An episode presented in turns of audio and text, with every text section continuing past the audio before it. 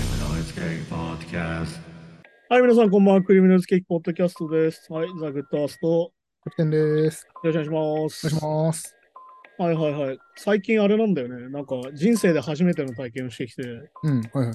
あの人生で初めてコストコってところに行ってきたんだけああ、はいはいはい。ちょっとこど、あの、なんだっけな。えっと、三郷か。埼玉の三郷のコストコに行ってきたんだけど、う、うん。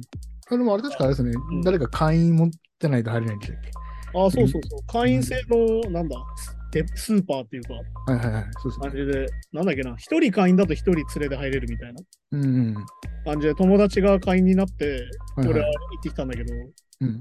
やっぱりね、あれなんですよ。やっぱ客層も含めそうなんだけど、うあの家族4人以上の家でしか需要がない感じっていん。うか、まあ、そうですよね。なんか、だから結構だから、まあ、大量に買って、なんならその家族連れでも、うん、家族で分けるぐらいな感じらしいですね。なんかね。だからなんかね、見てて思ったのが、一番多い客層はね、2家族なんだよ。うん。家族同士で8人ぐらいで来てるみたいな。ああ、はいはいはい。子供2人、親子2人で4人で、うそれが2家族連れで来てるみたいな。それでちょうどいいぐらいなんか。そう、なんかね、もうなんだろう。安いんだよ。確かに安いんだけど、うん。あまりにも全部でかいのよ。うん。すぐ 500g 以上とかさ、1kg とあかあ、。はいはいはい。いや、そんなにいらんがなとか思っちゃうけど、俺だと一人暮らしとかそういう人たちは。まあそうですよね。てかまあ、だからそうだ、じゃあアメリカ、本当はアメリカのうん、郊外とかで、あの、車で行って1週間分買い込むの生活スタイルの。いや、本当にだから、本当に元なる々まあアメリカのスーパーってまさにこういうことだから、いわうん。なるゆる本当に郊外型の巨大スーパーだから。ほどなるほど。だからもう、だからくるてかなんだろう車とかじゃないと。まあ本当にそう、だかもらそもそ、も無理ですよね。なんだろう、全部箱買いみたいな話だから、はいはい。車に買わないとそもそも出せないから、うん。今回だから友達が車出してくれて行ってきたんだけど、うん。なんかある意味、社会経験としては面白かったけど、確かにもう行ったことないですね。確かうん、いやー、俺に関しては必要がない世界だな、みたいな。に。まあね一、切必要ないな、みたいな。まあ、ちょこちょこちょこっと買うとかっていう場じゃないってことね。そうもう必ず 500g ついてくるから。うん。だから結局買ったのはなんか冷蔵の明太子、これぐらいの明太子が、うんこ。れ 500g ぐらい入ってて、こうん。れでまあ2000円とかな。おー明太子はそもそも 500g っていうのが想像つかないだろうけど、ちょっと相場がわかんなあいのでスすけーど。パーで売ってるさ、あのちっちゃいの2個入ってるみたいなうんのあるうんじゃん。ああはいいうのが大体 100g ないぐらいだから、ああ、そうではめっちゃ安いか。うん、だからめちゃ安いんだけど、あのめちゃでかいっていうああ。重たいっていう。 な確かに。 まあ、レレートですからね。で、あれだからさ、その賞味期限も3日後とかだからさうん、ああ、そうか。海鮮のものだからでも、海鮮パーティーとかしないとさ。いや、本当にだ から、間に合わないぐらいの。なんかね、パーティーの前に行くとこからって感じでしたね、ホームパーティーの。ああ、はいはいはい。なんかあれなのよ、そのローストチキン丸ごと1匹で800円とかで結構安かったりするんだけど、ああ、はあ。あと寿司がさ、すげえ40貫ぐらいあって4000円とか。うん。普通に考えたらそれしたら1貫100円ぐらいなんだけまあ、でも安いですよね、まあまど、でもやっぱこのサイズだからさもうなんか、あ。まあ、そうそう確かに。なんだろう、あの、手で目いっぱい広げないと持てないぐらいのお盆だかそう車の方が軽だ軽だと厳しいぐらい。ら。いや、本当に本当に。だから本当にね、なんか生活圏が違うなって感じで。うん。で、ちなみになんか日本のコストコって必ずララポートとくっついてて、おーほうほうほう。必ずコストコの横にはララポートがあるっていう作りなんだけど、まあ、ララポートもそうですよね。まあ、車でやらないといけないところにあるから。そうだから本当にあの、ある意味欧米化なんだよね、これってね。うん。いわゆるショッピングモールと大型スーパーっていう抱き合わせっていうのはまさにアメリカだから。うん。逆に言うとアメリカの方は今インフレすごすぎてショッピングモールが衰退してる状況なんだけど、うん。おあ、そうですね。あの日本は今逆で今そういう作りが全盛を迎えてるから、うん。まあ、そこい一個行けば全部済むみたいな。そうそうそう、ことになってるから、また今、埼玉とかだと、まあ、まさに郊外というかね。まあだからその三郷の場所っていうのはまさに隣にララポで、さらに隣が IKEA だったりするから、うん、ああ、本当にそういう世界観になってる。そっか。じゃあもうでっかい車で行って、買い込んでっていう生活か。だから本当になんだろうな、自分からするとあんまり身近じゃない生活圏だから、なんかちょっと、なんか不思議体験というか、あうんこんなもんあるんだみたいな。まあ、そう、確かに。うんまあ、ちなみにあの、AirPods とか売ってて、ちょっと Apple Store で買うよりちょっと安いぐらいの値段だったけど、うん、ああ、ええそういうの売ってんだ。そうそういうのも売ってる。テレビとかも売ってるし、ほうほうほうあと洋服も売ってるし、洋服は本当に海外から輸入したものって感じで、そんな幅、なんか食品とかだけだと思ってそんな幅広く売ってるんですね。ああ、そう、ディッキーズとか売ってて、ディッキーズはなんなら普通に今服屋で買うよりはかなり安いんじゃないかなぐらいの値段だったのへえそう、そういうのもあったりとかしてね。そうか。逆にでも、その年会費払うから、うん。行く人はもう行かないと損っていうかね。あれ、まあだから確か年会費4000円とかで、うん、ああるの安いのか、安いのか。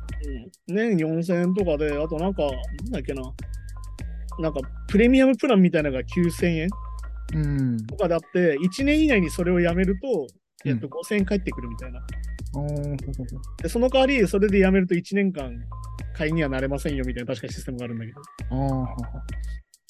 そういうのがあったりとか、へーなんかもう独特なもので、なんだっけな、メガネ作れるっていうのにびっくりした。あそう、結結構本当いろいろ入ってるんですね。いろいろ入ってて、まあ確かに一回行ったら、まあ確かになんだろう、遊園地行く感覚なのかなと思ったけど、うーん。うん。そういうもんで、なんかなかなか行かない世界で、だから正月にイオンのレイクタウンに行ったのと同じぐらいね、なんか、ああ、絶対俺には日頃関係ない世界だなって感じだっはい。 あとは、まあ、そうか本当ファファミリー向けですもんね。た。うん。確かでもまあ逆に言うと、これが今めちゃくちゃ流行ってるに。うん。けど、すべてやっぱ外資系なわけですよ、はっきり言うまあまあ、そうですね。はいはい。と。ね、コストコ安いってなってるけど、逆に言うと、ね、民間のスーパーは潰れてきてるわけだから。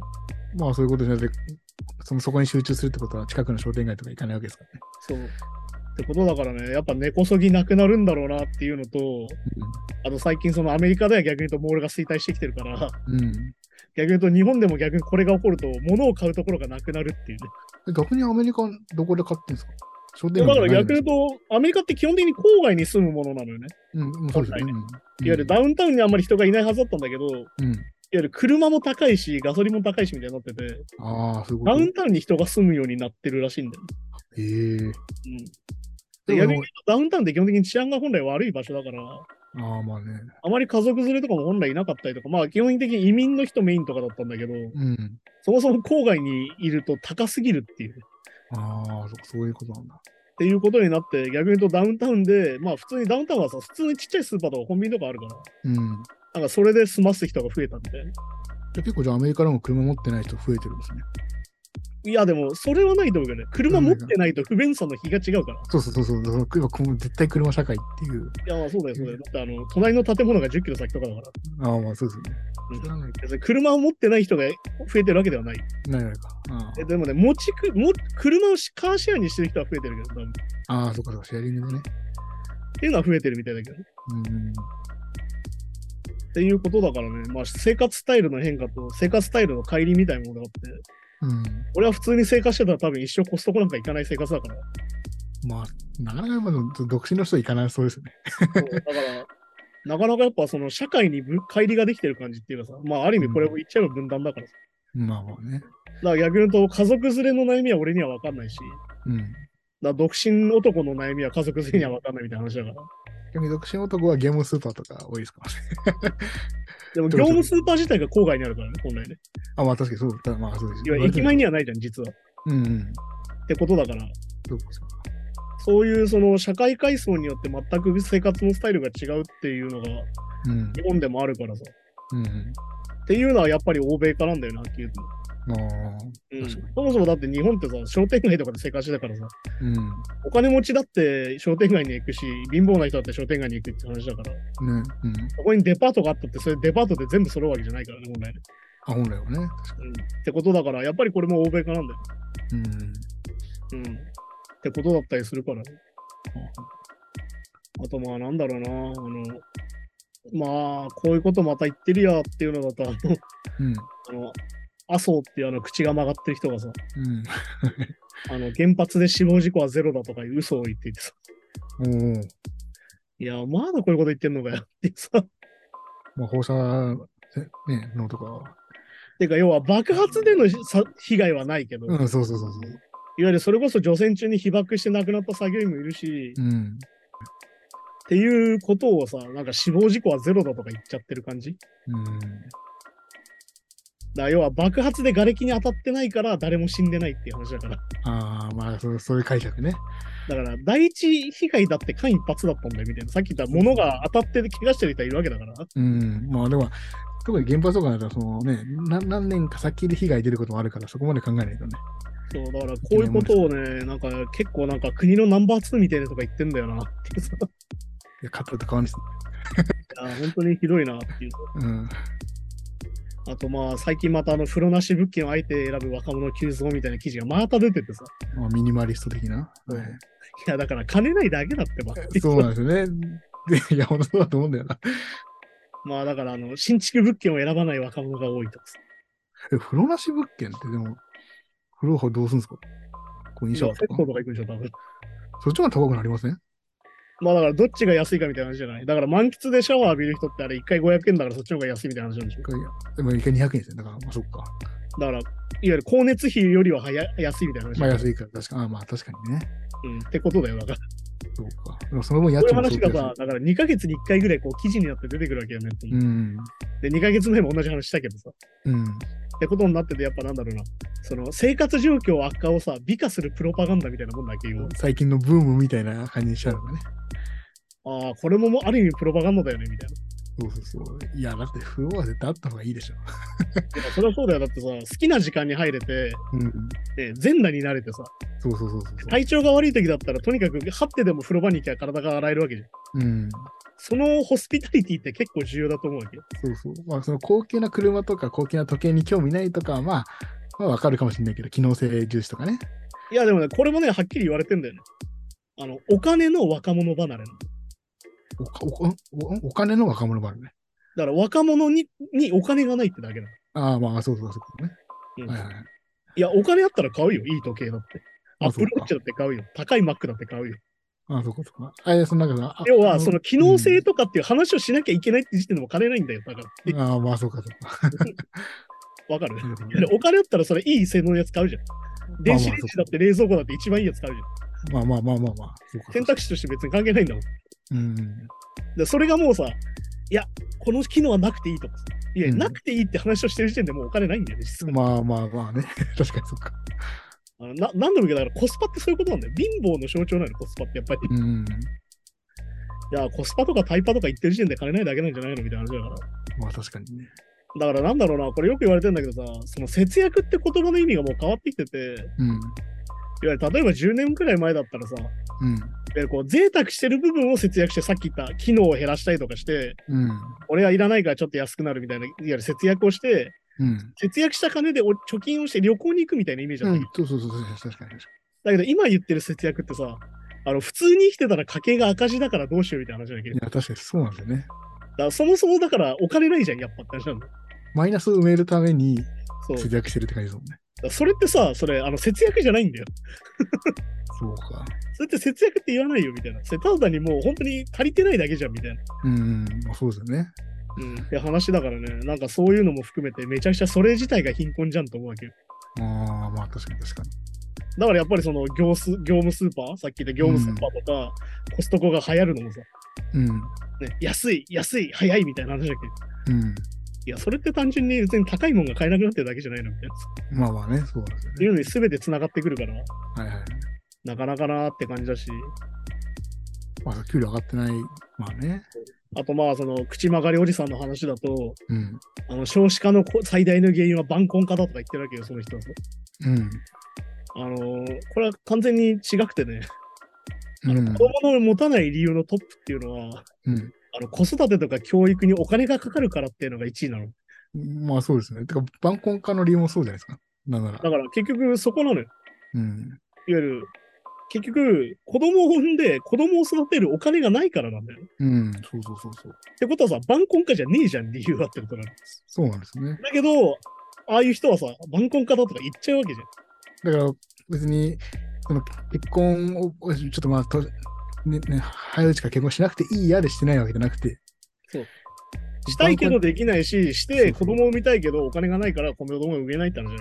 そうであと、そうなんですよね。ああと、だから、お金もないし、あと昔昔の人とかも僕が親世代とかは、うん今お金なくても、ただまあ、だから子供がお金かかる年齢になるぐらいには、まあ、こんぐらいの年収にはなってるだろうから、まあ結婚しようかっていう未来のプランが立てられてたけど、今それができないという。まあそういうことですね。そうなんですね。だから20代で結婚なんかなかなか難しいという。まあだから結局やっぱ公的教育費といわゆる家族分野の社会保障が貧困になってるってことだからっうん。ていうね、あの貧困だなって話を今日してるわけですけど、ねそれは晩婚化なろうん、あとあと賃上げの予定なしっていう中小企業が7割強っていうね、う。ああ、まあ余裕がね、ないのか。 悲ってしいいうことなんでね。だからだから本当にあの口曲がってる人がどれだけ庶民生活を分かってないかってことなんだけど。っうんでも財務省とかね、財務大臣とかやってた気がするけどていうかまあ実際そうだしね。うんうん。今はそうか。まあだから今自民党副総裁ですから、今はね。ああ、まあね。まあだからなんだろう、あの、俺が言えば事実も変わるみたいなレベルなんだよね。うん。まあ俺がこう言ってっからみたいなさ。まあね。ああ、何言ってんだろうな、みたいな。まあ、なんか、なんかちょっとあの人そういう、いますね。なんかこう、せせ選挙選挙のあの投票率が少ないのも、なんか平和な証拠だみたいな。まあだから自分の都合のいい結果に変えてるだけだから、うん要は言い換え ですよ。あれうん。まあでもそういう人だと思って話を聞かなきゃいけないんですよね。ポジティブ思考ですね。あ る意味。いや、ポジティブじゃないんだよ。わがまま なだけで。独裁者ですよ、ただ。まあまあ、確かそれなんでかっていうと、俺たちを虫だとしか思ってないだけで。に。うん、まあまあ。いつでまあいつでも踏んじゃえば殺せると思ってるってことだ。うん。それなんでかっていうと、俺たちが死のうが何しようが、あいつには何も痛くも痒くもないってことだから。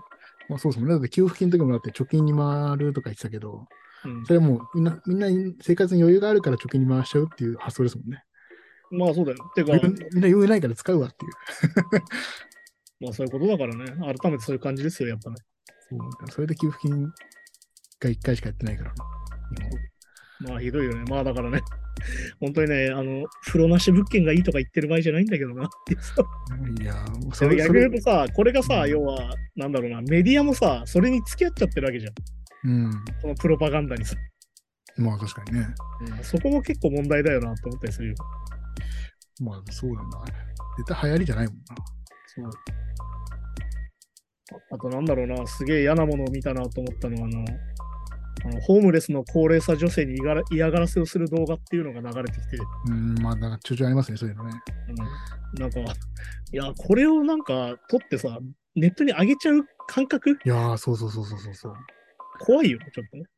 これが面白いものとして多分やってるわけじゃん、本人たち。だって顔出ししてるしさ、うん、そういうことモでザすイクもよね。かけてないわけじゃん。まあそのまあ、全国的にそのせ発信するかどうかは別としても、まあ身内では、こう楽しむつもりで撮ってるわけですもんね。まあでもね、TikTok 等に上げてるってことは全国的に見ら、全世界的に見られるってことなんだよ。 TikTok に上げちゃってんだもん。あ、そうそうそう。へえ。っていうから、要はね、さっき言った YouTube に上げてるわけだから、こういうのね。はあいやー、なんか、ちょっとなんか、想像を超えるものがあって、ちょっと俺はきついなっていう。まあ感ねじがあるなんかそのうん自分の、なんだろうな、価値観の外にある感じっていうの、うん。そもそもまあやろうとか思わないんだけど、みたいな。多分ホームレスは、いじっちそゃれは、うそのなんかいじめちゃもういいみたいな、もう思っちゃってるのかことだよね。だからやっぱ弱者踏んでもいいみたいな。な。うん。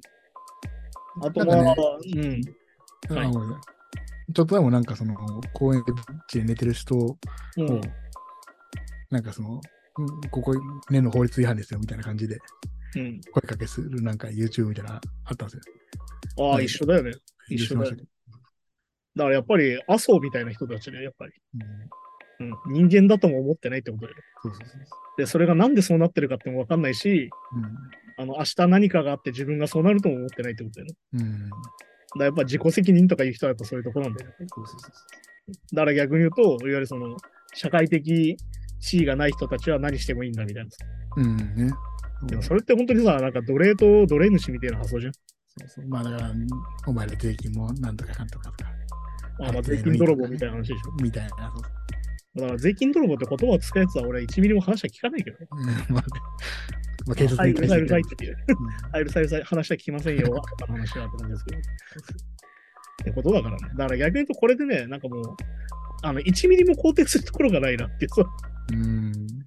いやー、本当に、ああはなりたくないなでしかないからね。まあ、いじまあ、まあ、普通にいじめですからね。そう。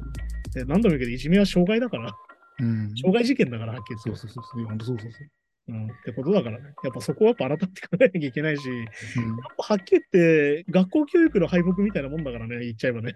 あうの、んサイクが使う言葉であんまり使いたくないんだけど、これもさ。ああ本当に学校教育の敗北だと思うんだよ、この価値観の感じ。いわまあまあね。ゆる自己責任論がこんだけルフされてさ、うあの社会保障の意味も分かってないし、税金を払う意味も分かってない感じっていうさ。ん。うん。って感じは逆に言うと教育の敗北だと思うから、はっきり言って。そうそう。だから自分たちが悪いことしてるっていうか、まあ、ああ相手が悪いから、こっちが攻撃してるぐらいの感覚だから。まあだから何やって救いようがないっっていうか。そうそうそうそう。だからそれに関しては本当にもう教育の敗北でしかないなと思うよね。うん、やっぱその道徳とか言ってんじゃん。道道道徳の授業をやるとか言ってんのにさ、うん。うん。いやどう見てもこいつらに道徳感がないじゃんってさ、まあねいや。道徳感の前に倫理観がないじゃんってさ、そうなんですよね。しかもまあ、まあ、まあ、集集団、まあ集まあ、集団だからこそなのかな。止める人がいないのかなと思だっかたけらど。集団から外れた人は何やってもいいって話だから。まあまあね。うん、だからその、一回レールから外れた人は戻ってこれないみたいな話だから。だかうん。らそれは先週話したさ、非常にその、一回犯罪を犯した人に非常に厳しいのも一緒だから。だかまあそう、まあ日本はね、そうですね。らやっぱそういう国なんだなって思って、なんか本当にやんだよ、そこは。まあね。うん。はい、じゃあ今週もニュースの話に行きましょうかね。行きましょうか。はい。お願いします。えフーファイターズのデイブ・グロール自身を題材としたコミックブックが発売されることにと。うん。えフーフーファイターズのフロントマンであるデイブ・グロールは、えーオールヒット・デイブ・グロールと題された、えー世界に影響を与えた人物を取り上げるタイダル・ウェブ・プロダクションズの新刊として、まあ、デイブの本が発売されるということですね。はいはい。もう他にもなんか、デビッド・ボーイとかジョン・レノンとかも出てる。まあだからあれでしょ、これあの、だから前話したあの、小学館から児童書が出るみたいな話。うんみたいな感じのやつとか。うんうんまあだから、王貞治物語みたいなやつでしょ。うん、みたいな。あー なるほど、なるほど。あそれのデーブ・グロール版って感じだったね。ーなるほど。いいですね。このアメリカはこういうのあるんですね。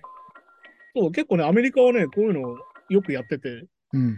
あの例えばだから、なんだろう、なんかデビッド・ボーイとかジョン・レノンとかなんか歴史的偉人みたいになってるじゃん。うん。だからそれに含めて、あの、オジー・オズボーンとかさ、あの、うんアリス・クーパーみたいなメタルの人たちうも、ん確かに確かに。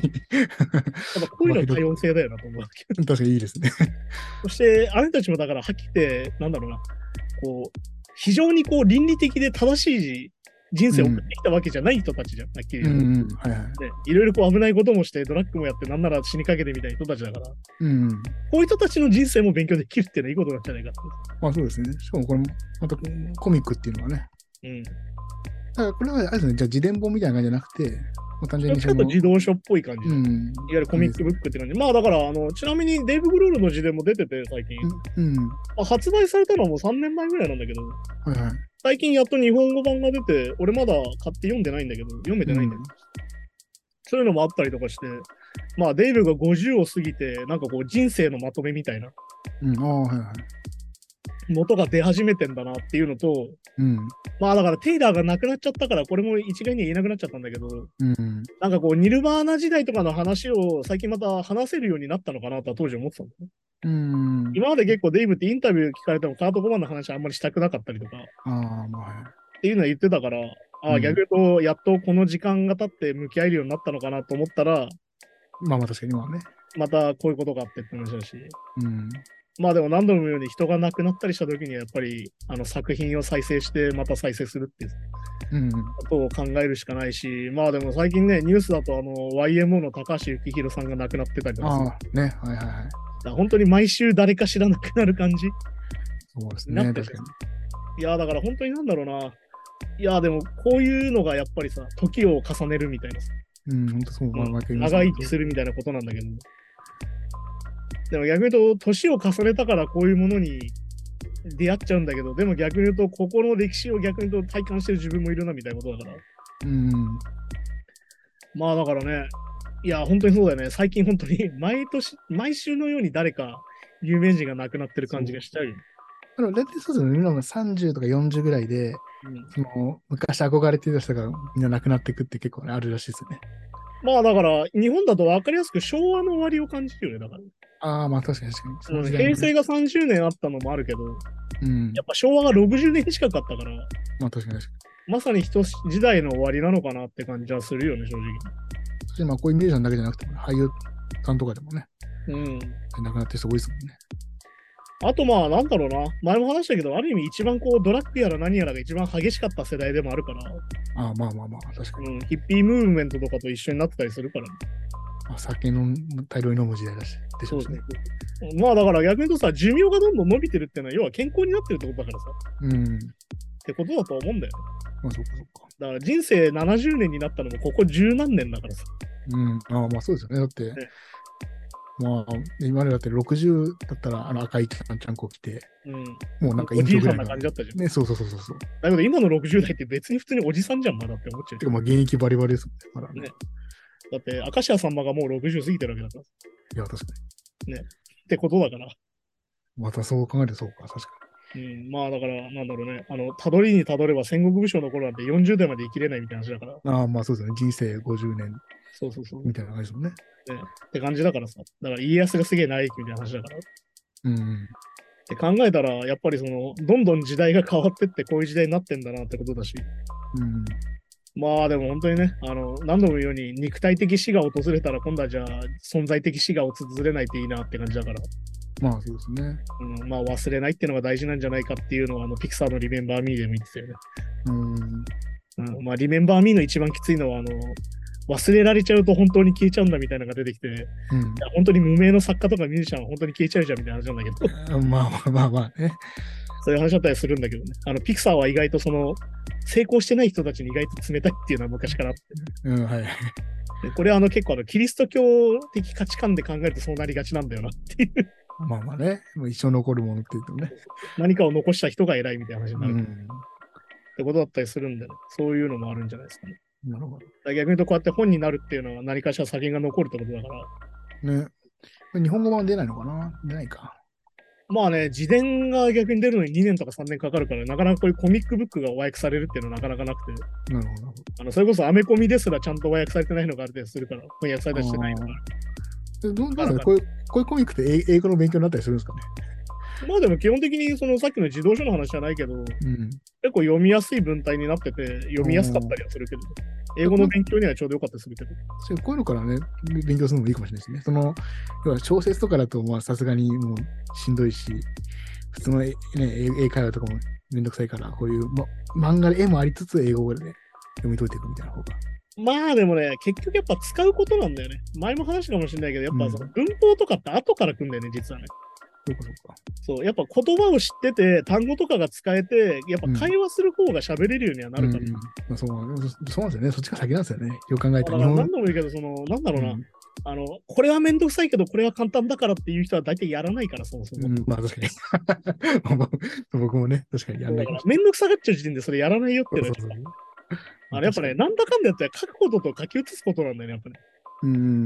なんだろうな、俺、俺とかだってやっぱ中学校の頃、好きな洋楽の歌詞をひたすら紙に書いたりとかさうん。はいして、こう単語を取ったりとか、文法を取ったりとかしてると、やっぱ比較的使えるようになるのかなと思うし、うん。でもやっぱりね、あの、リスニングはできるけど、ライティングはできないとか、あはい。うん逆に言うとライティングできるけどリスニングできないみたいな人もいるから、やうん。っぱり結局使うことだし、でも結局やっぱね、これも日本の風土であるのが、うん。あの、バカにするでしょ。要はなんだろう、日本ぐらいなんだよ。なんかその、ネイティブな発音すると笑うみたいな。ああ、まあなんかね、 ああまあそういうノリは確かにちょっとあるかそう、だからその時点で実は上手くならないんだよね。も。あうんだって、伝わんないんだもん。ネイティブに発音しないと伝わんないんだもん、そもそも。あ、まあそうかそうか。だから逆に言うと外国行くと気づくんだけど、喋れなくてもね、意外と向こう聞いてくれるんだよ、ちゃんと。でも英語、なんか喋りたい欲あるじゃないですか。うん。はいしゃ喋りかっこいいとか。はいそういうのはありますけどね。まあでもあれでしょあのなんか、やっぱ島国根性なんじゃないそういうなんかバカにする文化みたいなの。だかまあそうかそうらやっぱカタカナ英語となんかネイティブな英語別になっちゃう感じで。だか。まあね。からハーフの人をバカにする真似で英語の発音だけいいみたいにバカにするけど、うん。いああや、それはお。前2カ国語使ってんだから当たり前だろってなるほどね。って話だから。だからそういうのに実はこう、霊障が入ってるから、あやっぱ日本人って英語いつまでも喋れないようにならないよなっていうのはこういうことだと思う。 あ、まあそうか。そう、だからやっぱそういうのはね、逆に言うと問題だなと思うしね。なるほど。うんやっぱね、海外行くと逆に思うんだよね。意外と聞いてくれるし、意外と伝わるから。一生懸命喋れば。まあ、だからそう意外となまっててもやっぱ、まあ、み移民移民とかも多いから。うん。てか、そもそもさ、だから、やっぱ喋るのが怖くなっちゃってるのが問題だうから。ん。別にバカにされないですもんね。だからそこはね、やっぱね、バカにしちゃうっていうのがそもそもダメだから。うなんでお前喋れないやつがバカにできんだよって話だかん。まあそうそう。いや、そもそもね。 ら。要は日本語しかできないお前がなんで偉いのみたいな話だから。うん、まあそうそう。確かに。だから昔の政治家とか実はちゃんと英語喋れてる。うん、おー演説とか聞いてちゃんと英語喋ってるよ。なるほどなるほどうん、ってことだったりするからね。そういうところもなんか、なんか閉鎖的だなって思うよね、日本に対して。まあ日本は東大生でも英語喋れない人いるぐらいですからね。うん、まあだからそれはやっぱり必要さに駆られない人もいるんだろうしね。まあ、なるほど。はい、じゃあまあ次の話に行きましょうか。行きましょうか。はい。いきます。コーチェラフェスティバル2026年まで YouTube での無料配信が行われることが決定うと。ん。でコーチェラフェスティバルは YouTube とのパートナーシップ契約を更新して、2026年まで YouTube で無料配信が行われることが決定したとうんうんいうことですね。もうこれは嬉しいニュースですね。まあね、こちらに関してはね、毎年 YouTube で丸ごと配信してもらえて、うん。単にリピートだったりするのもあるから、はい。これあの、いけない人というか、まあ世界的に見たらめちゃくちゃ助かることなんだけうんど。まあだから本当にね、なんかその、なんつうのかな。まあこれもやっぱめちゃくちゃ体力がある企業だからみたいな話だから、うん。まあまあまあ、確かにいねや。無料で流してもその分広告料で取れるみたいな話で、まあそうです、確かそう、そういうので成立してるもんだから、に。うん。まあだから逆に言うと、なんだろう、YouTube プレミアムの方だとオンデマンドとかになるんじゃないかみたいな、いわゆるその再生とか戻したりもできるようになるんじゃうないかみんたいな、見見返しもできるんですかね。そうそうそう、ああそういうのだったりするから、まあそういう傾向なんだろうしね、逆に言うと、なんだろうな、まあやっぱその、俺やっぱ配信を逆に信用してなくてさ、映像配信的なものに関しては、はいはい。あの、何でもあると思ってたら意外と何にもないみたいなことがあって、あいわゆるいつ終わるか分かんないんだよね。あああまあまあね、サービス終了になるかはね。そうっていうのは最近感じたニュースで、あのギャオがさ、うん。うん。放送終了しますってなって、そうですねあれ3月いっぱいくらいでしたっけなんかね。でなくなるんだけど、あの、うんギャオってさ、動画の購入もできたじゃん。うん。あれ全部見れなくなるらしい。あ、そっかそっか。ってことなんだよ。ああ、それちょっとね。そう、だから逆にギャオオリジナルコンテンツみたいなのは本当にそれで完全に闇に葬られてしまうっていうさ。そっか、ダウンロードっつっても、要はそそのサイトで、要はオオフラインになるぐらいですもんね。そうええだから逆に言うとじゃあギャオですげえ買った人って超損じゃんみたいな話だから。まあ確かに。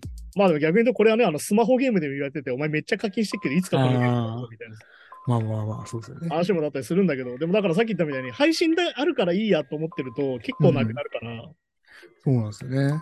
まあだからなんだろうな、そのすげえメジャーな映画で、うん。なんかもう、いわゆるディズニーとかでさ、うん。まあ別に DVD 買わなくていいやっていうのは最近増えてきてるんだけど、うん。それでも逆に言うとなんかマニアックだったりとか、うん。ちょっと特殊なやつだったりするのは、やっぱりそのメディアで買っとかないと、ブルーレイとかうん DVD 買っとかないといけないなと、やっぱ改めて最近思うんだよ。もうだって逆に言うとさ、Amazon がみんな終わらないと思ってるじゃんみたいな話だから。そうそう、まあ YouTube もそうですけどね。うだんから Kindle 終わったら、じゃあ Kindle で買った本読めなくなるかもみたいな話だから。まあそうですよね。っていう話だったりするからね。なんかね、うんあのバーナーかなんかのサービスで、うん。なんか DVD 買うとデジタルダウンロードもできるよみたいなサービスあったんだけど、うん。それも今終わっちゃって、ああ、そこもあるねそそうなんですよね。だから今、そのダウンロードしても、だから、データとしてこっちにね、残んないですからね。まあいまあ、いそう違法でやれやんない限り。だからそれが今なんか、おそのワーナーのサービス自体は今 Google プレイにう置んき換えってことになって、なんとかその落としたデータ自体は見れるんだけど、うん。まあ逆に言うとそういうことでなんかいわゆる向こうの都合でマジで見れなくなるっていうのはマジであるから。で、で今、常にその DVD とかも、うあの販売しないとこもあるじゃないですか。まあだからディズニー配が信最近ね、そのもうメディアじゃ出さないとか言い始めてるから、配信限定とかあるから。そそううだから配信限定のものって逆に言うと配信終了したらもう一生見れないから、そう。意外と不便なんだよ。かめちゃくちゃ高くなるとかしても、そう、それはそれでねそこで見るしかないっていう。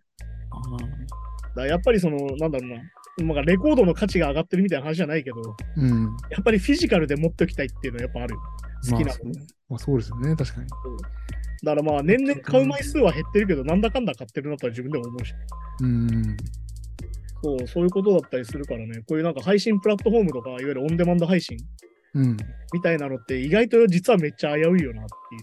まあ確かに、まあそういうそしと、てやまっぱあ、めちゃくちゃやっぱ金持ちだからできるみたいな話だからさっきの話じゃないけど。うん、まあこういうね、はパートナーシップとかはね、そうそう独占配信とかは。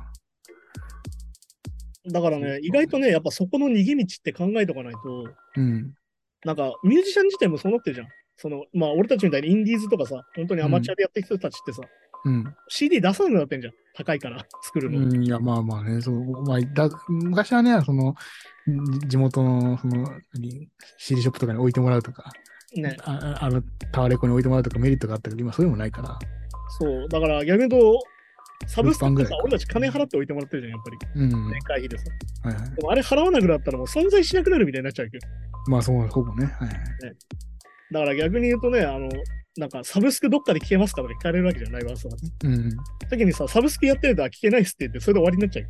まあそうそうそう、確かに。で、CDR ありますって言っても CD 聞くもんないですとか言われるからさ。まあまあ、でもそうですよね、本当にね。物販で売っても。最近俺はもうだからとりあえず一回 YouTube に上げるみたいにしてるんだけど、そう、うん。でも YouTube に上げてるのはただじゃん。金にはなんないじゃん。いわゆる YouTuber 的なさ、チャンネル登録者がある程度いけばお金になるけど、うん。本当のアマチュアの人ってそれ1円もかなんないから。まあまあ、そうそう、確かに確かっていうことでね、結構なんかやっぱその、なんだろうな、やっぱその一挙、選択と集中の状態にナチュラルでやっぱなっちゃってるよね。に。うん。うん。やっぱその一からお金を稼げるようにするっていうプラットフォームじゃ実はない感じが実はあるから。まあ確かに確かうん、だから音楽やってるだけじゃダメになってるってまさにこういうことだよね。に。うん。うん。っていうことだったりして、なんかそのプラットフォーマー、プラットフォームビジネスが今全盛ですけど、やっうん。ぱり俺たち自身がプラットフォームの中で遊ばせてもらってる感じっていうのをやっぱ改めて感じるよね。まあ、あのそうですよね。まあ、かけまあ、確かに。だからね、自由なようで実はあんま自由じゃないっていう。まあ、それに規約とかもありますしね、それ当然ね。ってことだったりするからね。